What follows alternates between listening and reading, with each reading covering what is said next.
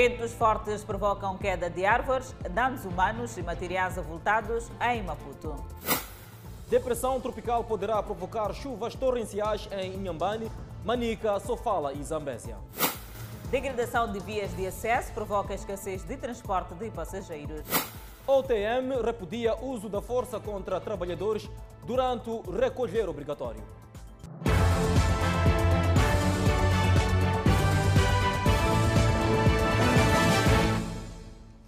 Boa noite, estamos em direto e seguramente em simultâneo com as redes sociais e a Rádio Miramar. Três crianças sofreram ferimentos e infraestruturas ficaram danificadas em consequência de queda das árvores nos bairros de Chamanculo e Luís Cabral. Para a desobstrução das vias, funcionários do município usaram motosserra. Os efeitos dos ventos fortes acompanhados de chuva que sacudiram a cidade de Maputo na segunda e terça-feira já se fazem sentir na cidade das Acácias. Eram oito horas quando, de repente, se ouviu um estrondo. Era a velha árvore de cerca de 30 metros a tombar por cima do muro e casa de banho desta residência. Era um monstro se rendendo à força da natureza. Por causa da ventania, a árvore acabou desabando. Então, destruindo parcialmente a casa e o muro e a casa de banho. Uma araxa que tinha uma marca aqui naquela hora das oito. Depois eu, quando estava a entrar lá dentro, quando me chamaram e disseram que essa árvore já caiu. Foi por pouco que Rafael Moss não foi atingido. É que, a quando da queda da árvore, saía do banho. Trata-se de uma árvore grande. Desconhece-se a idade real, mas pelo tamanho deve ter uma centena de anos. Não causou danos humanos, mas os residentes temem que aquela árvore, mais ou menos do mesmo tamanho, no futuro próximo, possa provocar vítimas humanas. Por isso mesmo, pedem a remoção da árvore. Eu estava na casa de banho, já quase a sair do banho. Então, até quando ouço um estrondo, é? acabei conseguindo sair a correr de toalha. Né? O nosso pedido, quando muito que acabei por falar agora, estamos a pedir que o Conselho Municipal terá que nos tirar essa árvore aqui ao lado também. O tronco obstruiu um dos becos no interior do bairro, impedindo assim a circulação de pessoas. Para desobstrução da via, funcionários do Conselho Municipal usaram motosserra. Mas não foi só Luís Cabral que sentiu os efeitos do mau tempo. No bairro de Chamancur, uma árvore do tipo eucalipto também cedeu à força do vento. Eu estava parada ali na varanda a fazer calar a bebê. Então, quando eu olho para fora, vejo a árvore, não, nem abanou. De repente, parecia alguém que a levantou a árvore e foi cair em cima do, do muro do vizinho. Dono da casa diz ter se tratado de uma queda anunciada. A queda da árvore, quer dizer, eu vinha já saber que isso, onde a qualquer ia cair. Então nós fizemos abaixo, abaixo assinado para o Conselho Executivo vir cortar o árvore antes de cair. Só que não deram conta disso. Isso de abaixo assinado vem se fazendo desde há muito, se pedindo para se cortar a árvore. Para além do muro e casa de banho que igualmente ficaram destruídas aqui no bairro de Chamancur, três crianças contraíram ferimentos entre grave e ligeiro quando foram atingidas o ramo desta árvore. A minha irmã veio a correr, começamos a gritar. Quando saímos fora, ali estavam deitados três crianças. Um escapou porque fugiu. Naquele momento que saí, aqui encontrei duas crianças. Outra estava ali, estava desmaiada. Nesta residência, parte da baraca e vidro traseiro da viatura foram igualmente atingidos por ramos. A avaliar pelas raízes, há muito que esta árvore devia ter sido derrubada. Ainda sobre o mau tempo, a chuva que se faz sentir na cidade, província de Maputo, atrasa obras de construção da bacia de retenção de águas pluviais em Machaquén.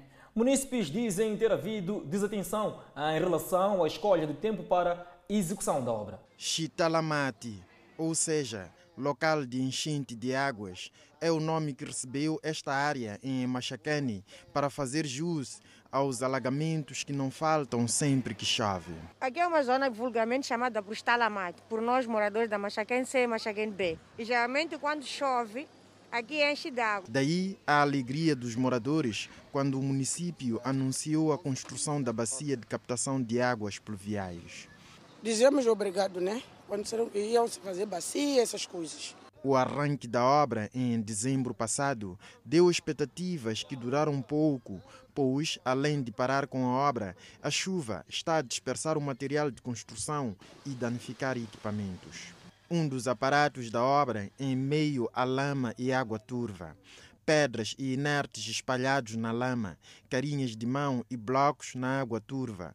Munícipes dizem ter havido desatenção em relação à escolha do tempo para a obra. Começaram a obra em dezembro, sabendo que a época chuvosa, chuvosa já está aproximando-se. Está a ver, por exemplo, agora, o material que está aqui está a voltar a desabar com, com, com, com a água. Assim volta a entornar-se para a água. Tudo já vai em vão. E não sabemos qual é a solução que vão ter agora aqui, porque estamos na época chuvosa. A chuva ainda vem. Esse tempo aqui de chuva não é tempo das obras, tempo das chuvas. Vem mexer hoje, à tarde chove. As obras não andam. Quando fica cheio aqui, a água sai, enche até a estrada. Os carros pequenos não passam aqui.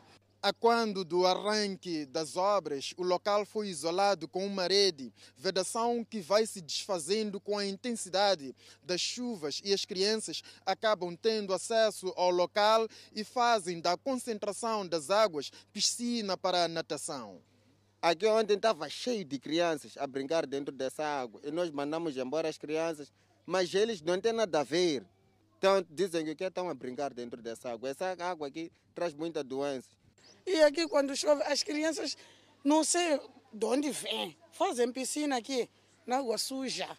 Água da OMM, vem para aqui. Água de lá de cima lá, vem para aqui. Vamos ficar aonde?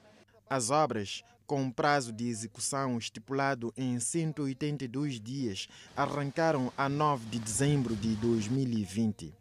Os dias vão contando com a obra parada e a chuva a retroceder tudo. Contactamos o pelouro de infraestruturas do município, que promete se pronunciar oportunamente. Ainda sobre o mau tempo, o Instituto Nacional de Meteorologia prevê a ocorrência de chuva forte e muito forte, acompanhada de trovoada e vento com rajada forte de hoje, dia 17 até amanhã 18, quinta-feira, nas províncias do Sul e centro do país. Província de Inhambane, distritos de Massinga, Mabote, Govur, Inhassoro e Vilanculo. Sofala, distritos de Machanga, Buz, Nhamatanda, Gorongosa, Xiringoma, Marromeu, Maringue, Caia, Moaza, Chibabava, Gorongosa, Xemba e cidades de Beira e Dondo. Ainda no sul do país, província de Inhambane, distritos de Zavala, Inharime, Jangamo, Panda, Romuim, Morumbene e cidades de Inhambane e Machis. Na província de Manica, distritos de Machaz, Mussurize, Sussundenga, Macate, Vanduz e cidades de Chimoio e Gondola. Províncias da Zambésia, distritos de Xinte, Luabo, Mopeia, Inhaçuns, Maquival, Nicodala e cidades de Quelimane. E prevê-se também que o sistema evolua e atinja o estado de tempestade tropical moderada ainda hoje. Os pescadores nas faixas costeiras da cidade de Maputo estão com as atividades paralisadas por conta da ventania e aproveitam o tempo para a manutenção das embarcações. Depois de prolongada escassez do pescado, os pescadores dizem ter tido um avalanche de peixe com as últimas chuvas. Zacarias Vilanculos, há décadas na pesca, diz: Com essa chuva, a produção sai um pouco melhor. Sim, sim. Mas por quê? Há muito peixe quando chove? Sim, sim. Quando chove, há muito, há, há muito peixe. Bonança que durou pouco, pois os ventos fortes dos últimos dias vieram travar a atividade pesqueira. A pesca nesses dias da ventania não estamos a fazer quase nada. E talvez das temperaturas que são fortes e assim estamos a passar uma sofrida dos barcos e toda a margem Está todos os barcos encalhados fora. Aqui não entramos na pesca por causa da ventania. Ficamos fora só de qualquer maneira, pô. Não há como. Só fomos desde quase. Vai, passa uma, uma semana para ter a ventania. Polir e fazer manutenção de embarcações pesqueiras é a ocupação atual dos homens que, com o vento, não têm como colher os frutos do mar. Com ventania não vamos em nenhum sítio. Por isso que estamos a ver aqui, estamos a lavar esse barco aqui, que aproveitarmos esses dias que estamos fora. Porque assim não há trabalho que entrarmos na água. Sim, sim. Assim aproveitam polir os barcos. Yeah, yeah. Lavarmos os barcos, estar uma boa função. Quando acalmar o vento é que vamos à pesca. Preparando os nossos barcos. Os barcos estão encalhados lá fora, os barcos têm muita coisa devido à repressão das redes. É essa atividade nós que temos, por exemplo, agora que temos essas tempestades. Há embarcações na orla que, mesmo depois do vento, não poderão voltar ao mar antes de passarem por alguns reparos, pois foram surpreendidas pelo vento em alto mar e voltaram à terra firme, já danificadas. Foi dado o fome da casa, porque aquele que o barco dele estragou-se, é porque estragou-se com certeza. Onde está dinheiro para consertar aquele barco que estragou-se?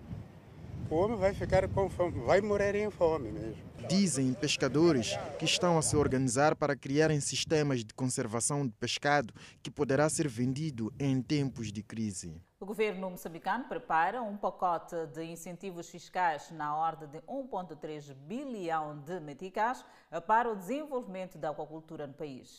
Até 2030, Moçambique espera produzir cerca de 400 mil toneladas de pescado em regime de aquacultura criando-se deste modo mais de 500 mil empregos, dos quais cerca de 55% indiretos.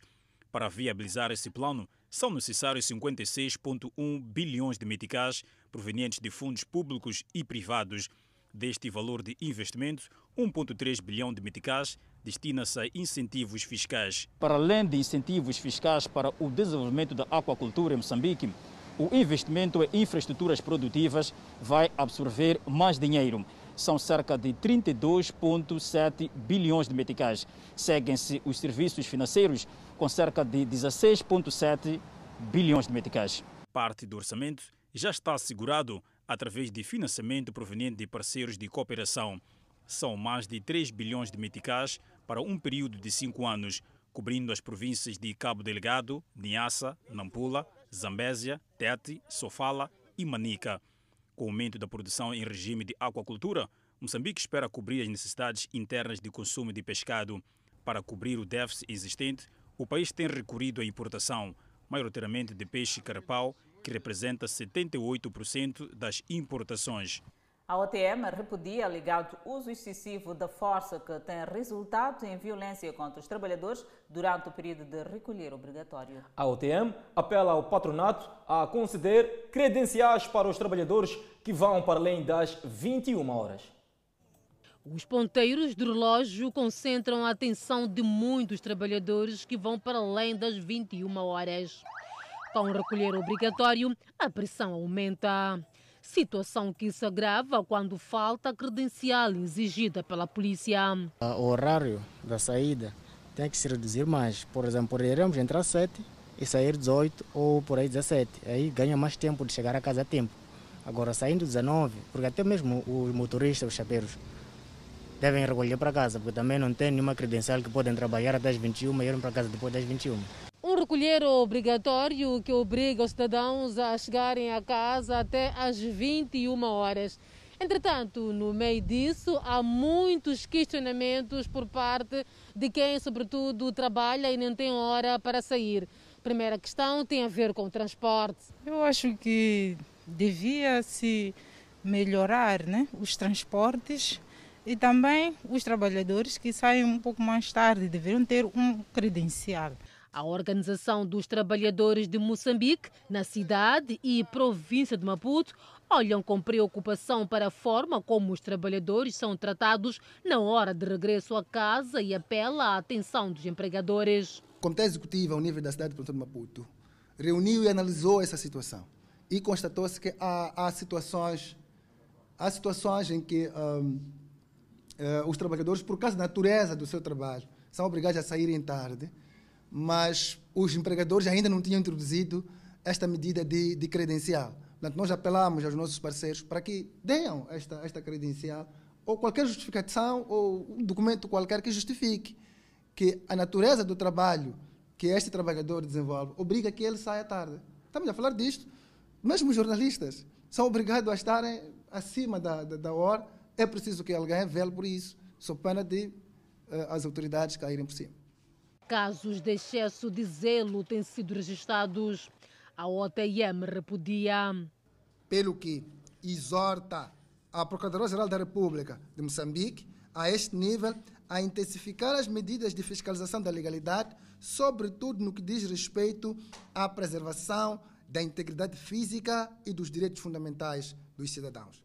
A agremiação apela ainda a todos os trabalhadores do setor formal e informal e cidadãos da área metropolitana do Grande Maputo ao cumprimento escrupuloso do decreto.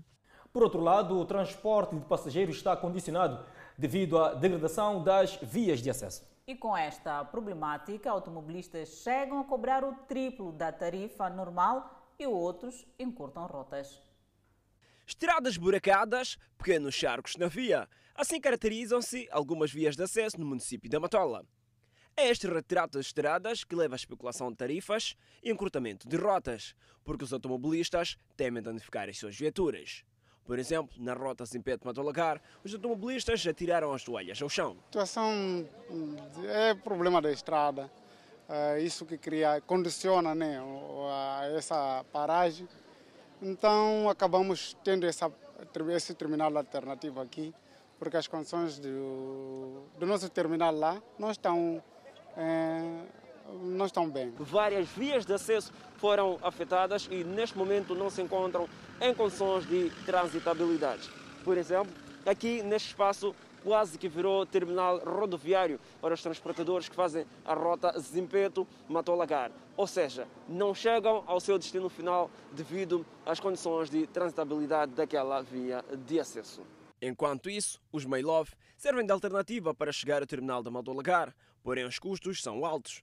Antes, a viagem de Zimpeto custava 12 meticais. Agora, são 22 meticais devido às ligações. Porque lá no Zimpeto, chapa quando carrega, diz que termina aqui na entrada de Mato Lagar, porque não há como estar a ver eh, e água aqui, a estrada não está como deve ser.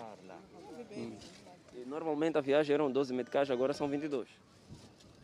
Agora é 22 quando faz ligações, como chama como não chega a Mato Lagar. Saímos de Zimpeto, pagamos 12, daqui não sei se é para a gente pagar quando. Já na rota Zimpeto 1 Alas, o cenário é ainda pior. Segundo os utentes, os transportadores aumentaram as tarifas de transporte devido à procura por este em dias de chuva. Geralmente nós passamos mal porque eles encurtam a distância, não conseguem chegar na terminal. E, além de, de encurtar a distância, eles cobram um valor um pouco elevado. Muita gente está a sofrer aqui em Malas porque não há transporte. Quando, quando chove, esses cobradores, chapeiros, cobram um valor 50, você pode pagar chave de, de Simpeto para aqui na farmácia, aqui em Malassa. O terminal rodoviário de Simpeto é o ponto de partida de muitos dos transportadores para vários bairros da Matola. Com as chuvas se fazem sentir nos últimos dias na cidade província de Maputo e consequentes inundações, vários são os automobilistas que ganharam espaço para especular as tarifas aplicadas. De tal forma que aqui, num dos principais terminais rodoviários na cidade de Maputo, nomeadamente Zimpeto, a Polícia Municipal está a fazer uma marcação cerrada para evitar tal fenômeno. A Polícia Municipal fez saber que começou a fiscalização porque ouviu reclamações de alguns utentes. A Covid-19 traz uma nova forma de burla, mas porque o crime não compensa, foi neutralizado na cidade de Nampula um técnico de laboratório que há um mês vinha falsificando testes da Covid-19. As autoridades sanitárias mostraram-se preocupadas com a situação numa altura em que o país tende a propagar-se ao caso da Covid-19. Muitos cidadãos podem ter obtido testes falsos de Covid-19 por meios obscuros, como demonstrou esta realidade de falsificação de testes da doença, feitos nas sombras de mangueiras. Com carimbo e assinatura legíveis e aparentemente originais, este cidadão apresentado esta quarta-feira falsificava testes e vendia a cidadãos indefesos, sobretudo de nacionalidades estrangeiras, tal como revelou a polícia. Este indivíduo que foi aqui apresentado foi interpelado na via pública e no processo de de revista, os membros da PRM encontraram em sua posse eh, um arquivo contendo do, estes documentos falsos. Com o teste de Covid-19 como uma das condições para se fazer aos outros países, este cidadão viu na medida uma oportunidade de negócio. O indiciado é técnico de laboratório de uma clínica privada baseada na cidade de Nampula. Reconhece que há um mês o mesmo vinha falsificando testes de Covid-19 com um preço de 3 mil meticais cada. Os pacientes vinham, por causa do elevado preço da, dos locais onde fazia-se, pedindo para que pudesse ajudar. E por, por várias insistências eh, acabaram me deixando cair no selado. Este cidadão de nacionalidade nigeriana, por pouco estaria na lista de pessoas que há um mês vinham adquirindo testes falsos de Covid-19 na cidade de Nampula, através da facilitação deste técnico de laboratório. Eu fui indicado o número do técnico que faz teste de corona para meu contrato que está para viajar hoje. Esta prática concorria para a propagação da Covid-19 na cidade de Nampula. O Hospital Central de Nampula vê com muita alegria a detenção do cidadão que falsificava testes de Covid aqui na província de Nampula. Nós, como hospital, neste momento, o que temos a fazer é primeiro agradecer muito, agradecer bastante à polícia por esse esforço de poder identificar e detectar coisas desta natureza, porque assim a olho nu em nenhum momento foi possível ver e perceber que há quem tem esta intenção. O teste de Covid-19 chega a custar de entre 5 a 6 mil meticais nas clínicas privadas, enquanto no setor público é gratuito. Sem lágrimas. É desta forma que órgãos de comunicação social sul-africanos descrevem a reação do presidente Ramaphosa a receber a vacina Covid-19. Sil Ramaphosa foi vacinado no hospital público na cidade de Cabo. Ramaphosa esteve com um grupo de profissionais de saúde a serem vacinados no Hospital Distrital de Kailicha, na cidade do Cabo, nesta quarta-feira. Num momento histórico para a África do Sul, o presidente Cyril Ramaphosa recebeu a vacina mais concorrida no mundo inteiro desde o ano passado. A enfermeira Zoliswa Gidi Indios tornou-se a primeira cidadã a receber a injeção Johnson Johnson, dando início à maior campanha de vacinação da história do país. Alguns dos seus colegas também receberam as suas injeções e de seguida foi a vez do presidente. Ele apareceu de bom humor e brincou com a equipa ao receber a injeção. Ramaphosa dirigiu-se aos jornalistas após o procedimento, tendo dito o seguinte: Acabei de receber a minha vacinação e devo dizer que no início fiquei um pouco apreensivo com essa longa agulha que seria cravada no meu braço. Aconteceu tão rápido, tão facilmente, foi apenas uma picada na minha carne e eu realmente não senti muita dor. Esta expressão levou aos jornalistas a apelidarem o momento em que o presidente foi vacinado como sem lágrimas.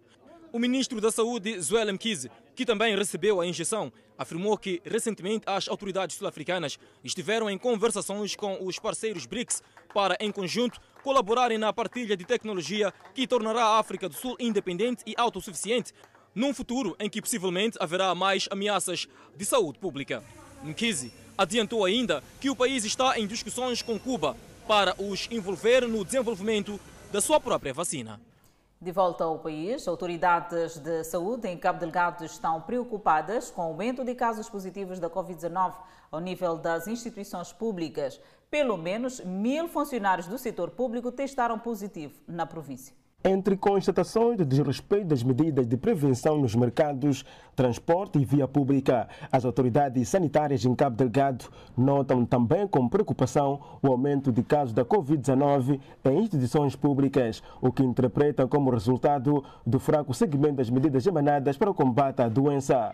Neste momento, de acordo com a diretora provincial dos Serviços Sociais, Cabo Delgado conta com mais de mil funcionários públicos infectados pela gripe viral, dos quais 200 são do setor de saúde. Estamos com 1.088 casos de profissionais, pessoas das nossas instituições com Covid-19. Significa nas instituições também não está a cumprir aquilo que são as medidas de prevenção contra o Covid-19 tanto dentro da instituição e tanto nas casas, porque são os mesmos profissionais de saúde com conhecimento que, quando estão em casa, acabam tendo medidas de risco.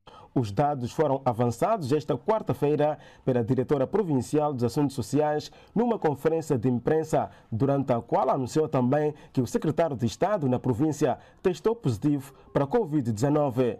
Fizemos o teste de Covid-19 apenas para poder ver como é que ele estava e descobrimos que tem Covid-19. mas ele está bem.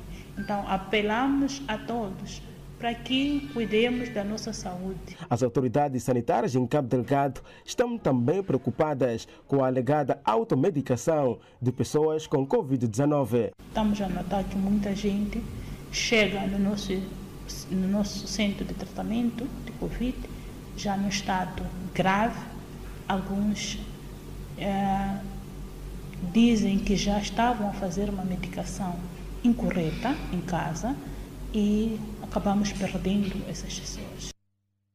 Especialistas apelam à construção de infraestruturas resilientes para minimizar o impacto dos desastres naturais, porque a contínua poluição ameaça a existência da espécie humana.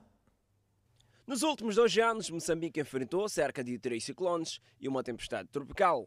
Em março e abril de 2019, dois ciclones tropicais, Idai e Kenneth, atingiram o centro e norte de Moçambique, causando uma destruição, danos e perda de vidas devido a ventos fortes, precipitação e inundações subsequentes. Mudanças climáticas referem-se às alterações que o mundo está a sofrer nos últimos tempos e Moçambique também tem vindo a sofrer os impactos daquilo que tem sido a poluição mundial, mesmo sem ser um país que polui. Facto é que, com estas alterações climáticas, o mundo corre para um cenário de extinção, segundo aponta um ambientalista. De facto, Moçambique até é o que está em primeiro lugar dos países que menos polui uh, a, nível, uh, a nível global. É dos que menos polui. Está em primeiro lugar em termos de ser dos mais vulneráveis uh, em relação às alterações climáticas, que passa muito pelo aumento da, um, dos gases de efeito estufa, que vão provocando uh, um aumento da temperatura e Moçambique, o facto de ter um clima tropical úmido, uh, com as monções vindas do Oceano Índico, acaba por sofrer sofrer uh, os ciclones que têm, que têm sofrido. O ambientalista vai mais longe ao referir que a poluição é um mal que pode acelerar a extinção da espécie humana. Nós sofremos com a industrialização dos países uh, ricos, que pouco ou nada têm feito para minimizar estas, estas situações. Por outro lado, uh, o facto de estarmos a, a abater árvores, a, a, a destruir florestas, também influenciam eh, já que as árvores são um, eh, absorvem naturalmente o CO2. O ciclone Idai, um ciclone de categoria 2, quando atingiu a massa terrestre, foi a tempestade mais mortífera de sempre a atingir a África e o maior desastre humanitário de 2019, causando 1.300 mortes em todo o sudoeste da África. Para além dos impactos humanos, infraestruturas sofreram. Em primeira mão, lá na cidade da Beira, o que tem acontecido é que a própria cidade está no nível abaixo, uh, no nível, nível médio das águas.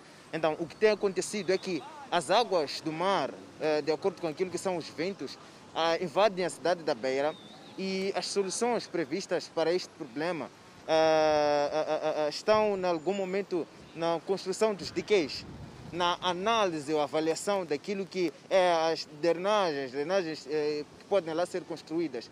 O engenheiro chama a atenção à necessidade de construção de infraestruturas resilientes, visto que a posição geográfica da província de Sofala é propensa a catástrofes naturais. A solução que nós engenheiros poderemos propor é criarem-se edificações com ligações móveis.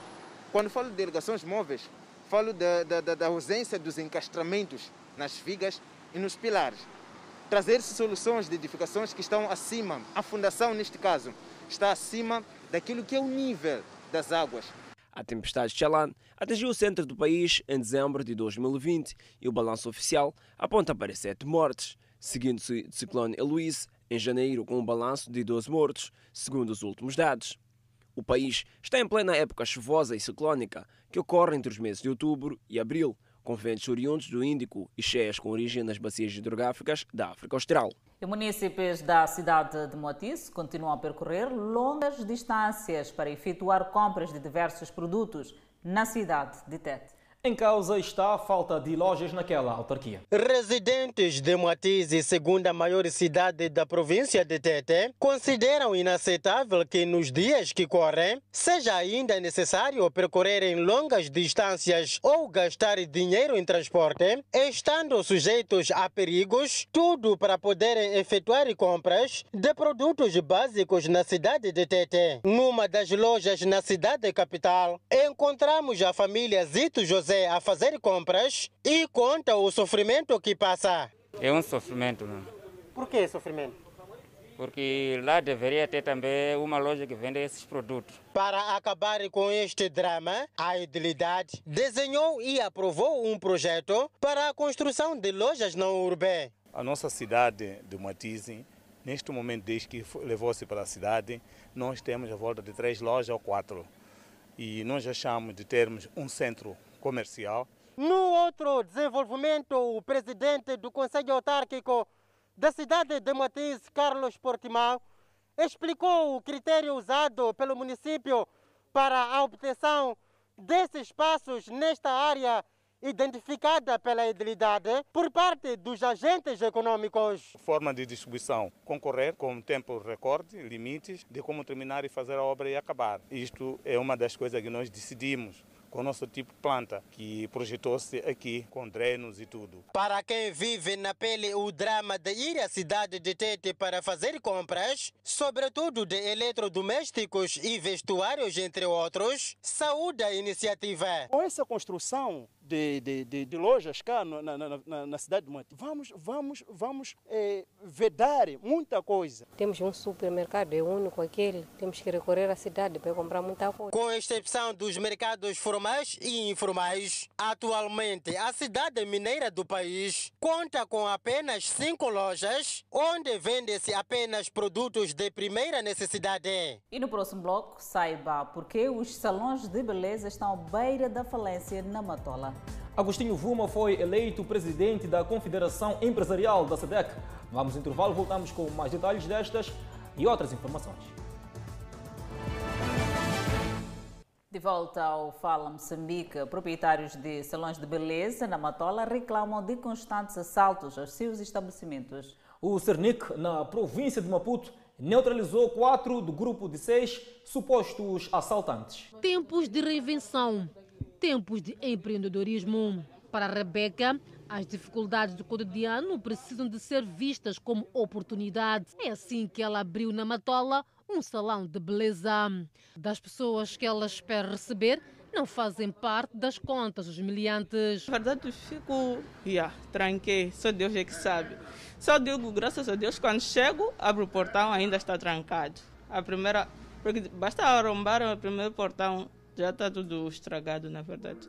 Só chegar ainda trancado é um alívio. Chegar, dormir, amanhecer, não receber nenhuma ligação também já é um alívio. As dificuldades para o acesso ao emprego formal foram respondidas com criatividade, investimentos que parecem estarem mais na mira dos bandidos. Tendo em conta que muitas das vezes a gente trabalha com um material que a gente vai levar para revender, depois reembolsar o valor. Chega uma fase que nem esse valor já não temos porque já não tem nada, o salão fica vazio. Contraímos dívidas que de repente desaparecem. Uma ação dos criminosos que não deixa quase nada. A visita é quase constante aqui na Matola. Como medida, alguns proprietários destes salões são obrigados a levar, por exemplo, os secadores para casa todos os dias. É uma ação desgastante que deixa em desespero essas proprietárias. Queixas de roubos que dão entrada às unidades policiais e que mereceram a atenção do Cernic na província de Maputo. O trabalho culminou na detenção destes quatro supostos ladrões. Isso já estava aí na zona, tínhamos pedido deixar, como não estavam a fazer, estava de força. Daí vieram piqueiros. Os indiciados, pedreiros e ajudantes de profissão, aceitam ter recebido os bens das mãos de um outro comparsa ainda a monte. Pegou, vamos lá, você também estava para ter com chapado. Eu não sei de nada, chefe. Eu estou aqui para fazer essa força aqui. É isso só. Mas viu os produtos? Os produtos eu vi naquela hora que tiraram ali dentro da casa. Contam que os bens ainda estavam à espera de clientes e logo surpreendidos pela polícia. Uma explicação que não convence o Cernic, que afirma tratar-se de uma quadrilha perigosa. É uma quadrilha que está a terrorizar a zona dos Santos, Matola Santos, a Matola F e a Matola CI.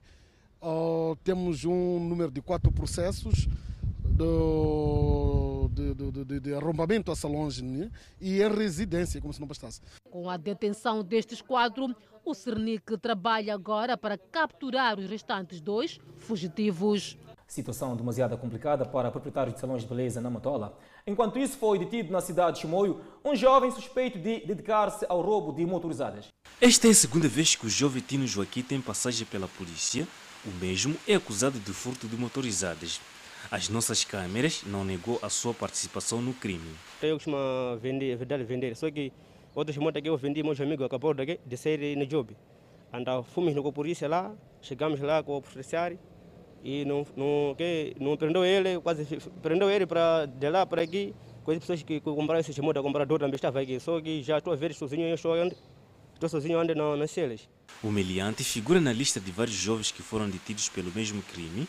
O jovem diz pertencer a uma rede que se dedica ao roubo e comercialização de motorizadas na província de Manica.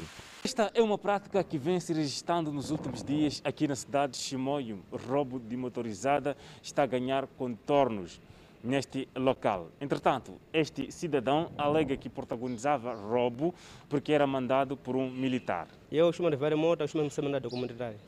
Não me der cabo mesa, ele falou que tudo vai acontecer, tem que me falar, vai a moto, vamos vender, depois vou dar a mesma parte. Foram várias as vítimas que viram seus veículos serem roubados pelo suspeito. Amarelo de Souza é exemplo disso. Chegou, bateu porta, dizia que queria táxi moto para Nhamajessa. Agora, no momento que eu levei ele para lá no Nhamajessa, chego lá, ele tira 200 meticais. Tipo, que pá, eu não tenho dinheiro trocado, então leva lá esses 200 meticais para tirar seu dinheiro 50 meticais. No momento que eu estou a ir para o quatro, estou a voltar, ele já desapareceu com a minha moto. As operações de busca e captura fizeram com que o jovem caísse nas mãos da polícia e resultou na recuperação de algumas motorizadas. Está detido este cidadão indiciado ter subtraído cinco motorizadas.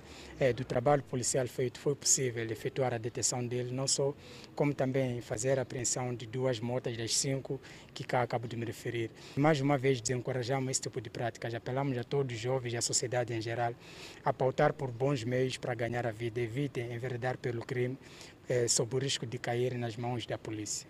A Polícia da República de Moçambique e Manica está no encalço do cabeceia deste grupo para a sua captura. Apesar de pouco domínio de uso das passadeiras pedonais em alguns entrocamentos das avenidas, municípios em Quelimano mostram-se satisfeitos com a marcação nas estradas dos locais apropriados para o uso dos peões quando pretenderem aceder ao outro lado da estrada. A atividade está integrada na marcação de ciclovias ao longo de algumas avenidas na cidade de Climane, tendo em vista a redução de acidentes de viação envolvendo ciclistas e peões. Os cidadãos mostram-se otimistas em relação à redução do índice de sinistralidade rodoviária. Para mim, o sinal do peão é melhor bem-vindo. Não tinha um sinal para. Quando vem um sinal como este para a população, é bem-vindo. E cada um tem que perceber onde anda para poder controlar esses, esses sinais assim controlando os sinais através do semáforo, ele pode poder atravessar. Assim como o ciclista tem um sinal do ciclista onde ele pode, pode, pode estacionar. Isso para mim é mais valia para o cidadão. Bem-vindo. Nossos amigos de moto é que correm mal, mas conseguem eles nos dominar e nos bater, mas nós quando já paramos num sítio bom. Yeah. Então, esses sinais que o município está a pôr aí embaixo são bons? São bons sim. Porque são bons, você tem que ver que aqui tem que travar para curvar para esse lado. Quem vai para esse lado, curva também para outro lado. Apesar de existir estes sinais ao nível das estradas aqui na cidade de Climane, há então ainda esta falta de sabedoria sobre a importância do uso das mesmas para então, principalmente para os cidadãos poderem atravessar assim que estiverem a sair de uma estrada para outra ou então de um passeio para outro. O senhor Figueiredo Zaqueu vive na cidade de Climane há mais de 50 anos. Apesar de ter atravessado a estrada em local impróprio, não tem dúvidas que a ação é boa, pois irá garantir uma melhor circulação dos cidadãos ao longo da via pública. Era para atravessar da, daquele lado ali, assim. Yeah. E agora, Mas- por, por que, que não atravessou? Quando há semáforo, habituamos, tem que atravessar a casa frente, porque os carros ficam lá, você atravessa essa parte. Sim, sim. A marcação de espaço nas paragens ou travessia de pedestres em Climane está sendo acompanhada com a introdução de ciclovias para os operadores de táxi de bicicleta, o meio de transporte mais usado na cidade de Climane. Agostinho Vuma foi eleito presidente da Confederação Empresarial da SEDEC e membro do respectivo Comitê Executivo pela reunião geral anual do órgão, que foi realizada em outubro de 2020. Para o mandato 2020-2021, vão compor o Comitê Executivo da SEDEC Business Council, órgão máximo das associações empresariais a nível da SEDEC, que integra 16 Estados-membros e 6 associações empresariais. O presidente Agostinho Vuma, Confederação das Associações Econômicas de Moçambique, Madalitso Kazambi, por parte da Câmara do Comércio e Indústria do Malawi, e Angelina Ngalula, Fundação do Setor Privado da Tanzânia. O Comitê Executivo da SEDEC vai reunir na próxima sexta-feira com a secretária executiva da SEDEC. No encontro serão abordadas as prioridades do órgão e os mecanismos de articulação com o secretariado executivo da SEDEC.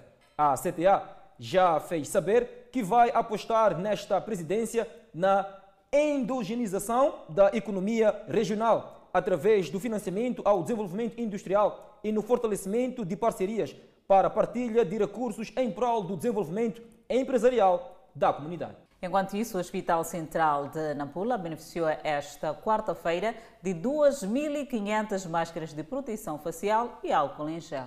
A oferta foi feita pela empresa Premier Loto para o reforço do seu estoque e material de higienização para a prevenção do novo coronavírus. Não é tempo de cruzar os braços.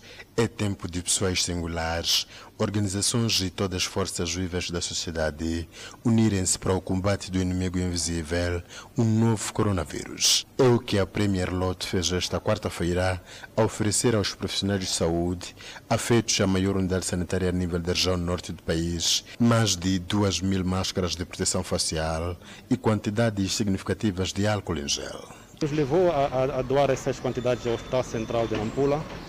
É, é, é, é a nossa responsabilidade social uh, perante a sociedade e, e, e, o trabalho que estamos a ver que se faz no, no, nos hospitais, os técnicos de saúde, os médicos, e queremos dar nossa mão, no, nosso contributo nesse quesito, para que a luta do Covid seja vencida ou que se minimize o máximo possível e continuemos a garantir a segurança dos nossos técnicos de saúde. As autoridades sanitárias aqui no Hospital Central de Nampula dizem que o material será destinado ao pessoal afeto à enfermaria desta, que é a maior unidade sanitária ao nível da região norte do país. Estamos bastante agradecidos, de facto, por receber aquilo que é a nossa arma de biossegurança em ambiente de trabalho dentro, tanto fora da instituição, mas principalmente dentro da instituição, porque a única forma de prevenirmos este mal é usando máscara de forma correta e máscara que protege e ainda fazer a higienização das mãos. Em finais do ano passado,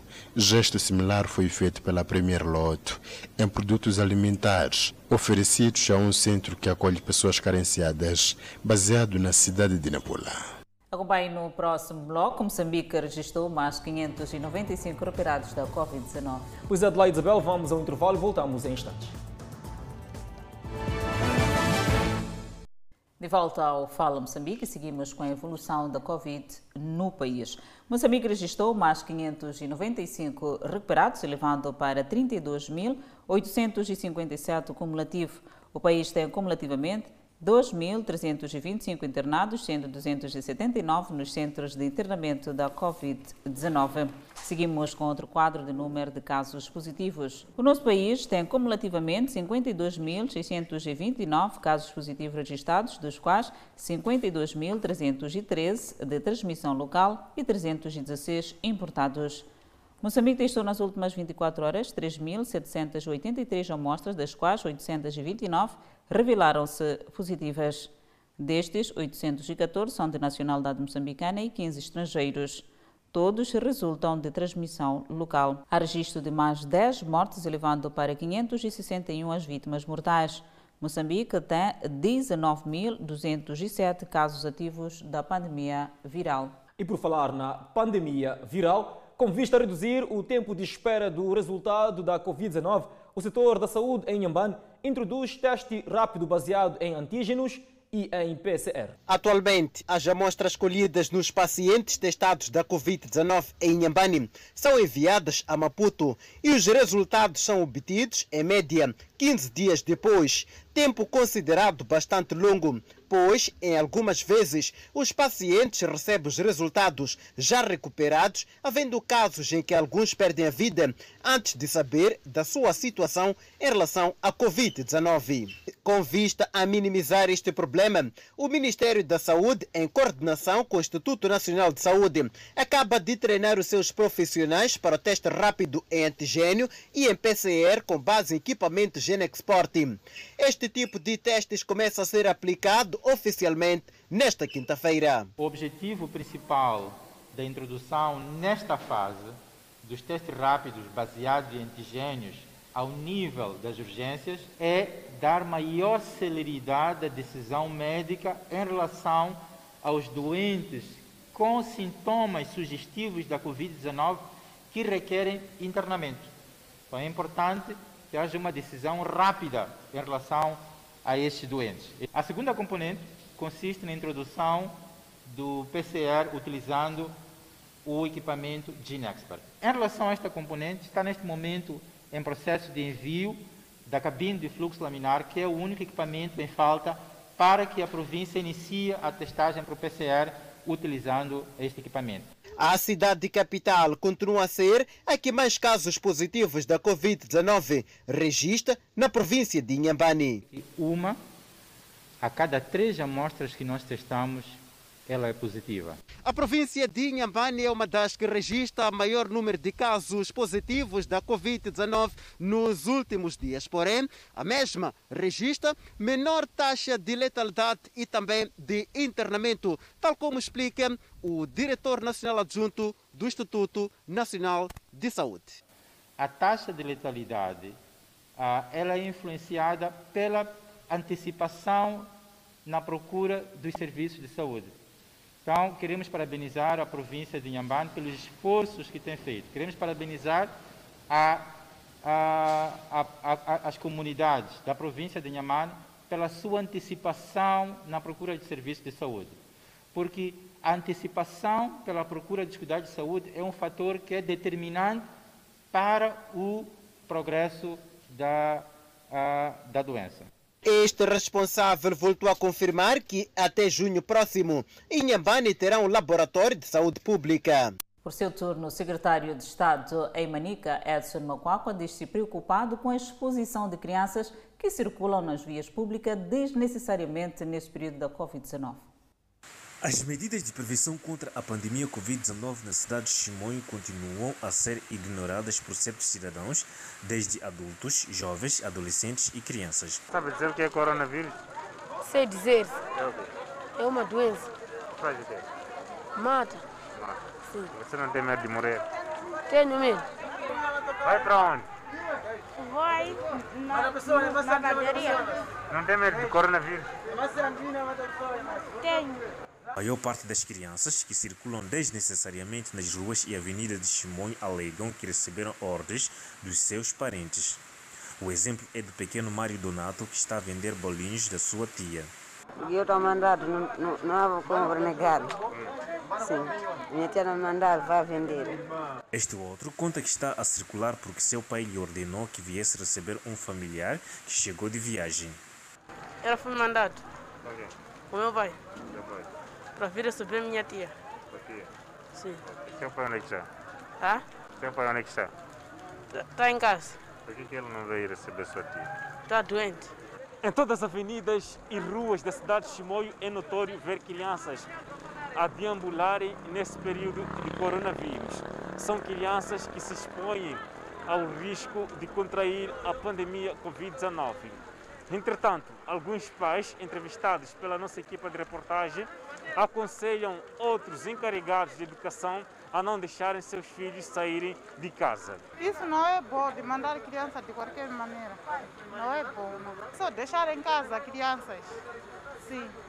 Criança tem, tem que ficar em casa Se quer para movimentar, essa que só adulto, só criança não. As crianças até usam máscaras de proteção, mas o distanciamento social entre elas não se observa. Porque continua a verificar-se a existência de crianças que circulam desnecessariamente nas vias públicas e que também se encontram muitas vezes nos mercados, nas barracas, nas lojas, ou como vendedores ou como clientes. E isto é um grande risco. Manica é uma das províncias afetadas pela pandemia da Covid-19 em Moçambique. Fora de portas, Reino Unido propõe cessar fogo para vacinação Covid-19 em zonas de conflito. Estima-se que mais de 160 milhões de pessoas no mundo corram o risco de ser excluídas da vacinação contra o coronavírus. Dentre elas, constam as populações deslocadas ou refugiadas do Iêmen, Sudão do Sul, Somália e Etiópia por falta de assistência devido à instabilidade política e conflitos locais. No entender do ministro britânico dos Negócios Estrangeiros, um cessar-fogo temporários e o acesso de organizações humanitárias e agências internacionais nestas regiões, de modo a garantir a vacinação contra a pandemia viral é de caráter urgente. Por outro lado, Dominic Raab considera que a cobertura global da vacinação é essencial para vencer o coronavírus. Daí a importância de ser conhecido o ponto de situação de distribuição de vacinas a nível mundial, numa altura em que deixar que o vírus continue a espalhar-se em áreas sem campanhas de vacinação aumenta o risco maior de novas variantes se instalarem ou desenvolverem e desencadearem novas vagas da pandemia da Covid-19 no resto do mundo. O Reino Unido quer que o Conselho de Segurança chegue a um entendimento sobre uma resolução que promova de modo que a vacina contra o novo coronavírus possa chegar a todas as regiões. E no próximo bloco, o terremoto danifica mais de mil edifícios em Fukushima. E nos Estados Unidos, o volume de passageiros aéreos caiu 60,1% em 2020. Vamos ao intervalo e voltamos com a atualidade internacional. E seguimos agora com a atualidade internacional. Um terremoto de magnitude 7.3 atingiu o nordeste do Japão, danificando mais de 1.400 edifícios na província de Fukushima, de acordo com uma contagem incompleta incluindo cerca de 1.300 na cidade de Shinshimachi. O tremor atingiu a província de Fukushima no sábado passado, com epicentro a uma latitude de 37,7 graus norte e uma longitude de 141,8 graus leste, de acordo com a Agência Meteorológica do Japão. O terremoto quebrou vidros, danificou telhas e paredes de algumas casas, escolas, estádios e outras instalações. Enquanto isso, chuva, neve e ventos fortes atingiram o nordeste do Japão na terça-feira e muitos moradores da cidade tiveram que cobrir seus telhados com lona. Um residente local afirmou que as paredes da sua cozinha estavam cheias de fissura, o que não é bom. Também há uma grande área descoberta nas telhas. Diz não ter escolha a não ser passar o tempo todo dia consertando. Diz ainda que não há problema com a conduta da água principal, mas muitos moradores ficaram sem acesso à água potável e neste momento os residentes tiram água nas montanhas. As estatísticas mostram que mais de 2.900 famílias na cidade perderam acesso à água após o terremoto. Está gradualmente voltando ao normal agora, mas os reparos devem continuar por algum tempo. E no transporte aéreo internacional, o volume de passageiros dos Estados Unidos da América caiu 60,1% em 2020, o menor desde 1984. De acordo com o Departamento de Transporte, 368 milhões de passageiros voaram em companhias aéreas dos Estados Unidos da América em 2020, contra 351,6 milhões em 1984 e 926,6 milhões em 2019. O relatório afirma que a demanda por viagens internacionais em 2020 caiu 70,4% em relação a 2019 devido a restrições de viagens e que a demanda por viagens aéreas caiu 60% no final de fevereiro. O relatório diz que a ajuda federal para as companhias aéreas expirará no final do mês que vem e America Airlines e a Unity Airlines afirmam que planeiam dispensar um total de 27 mil trabalhadores naquele momento. The Airlines for America diz que as nove maiores companhias aéreas do EUA perderam 46 bilhões de dólares antes dos impostos de 2020 e os volumes de passageiros não devem retornar aos níveis pré-Covid antes de 2023 ou 2024. Manifestantes na cidade de Vic, na Catalunha, vandalizaram uma esquadra de polícia depois que a polícia prendeu um rapper, Pablo Hazel. Pablo Hazel teria insultado a monarquia e glorificado o terrorismo. Manifestantes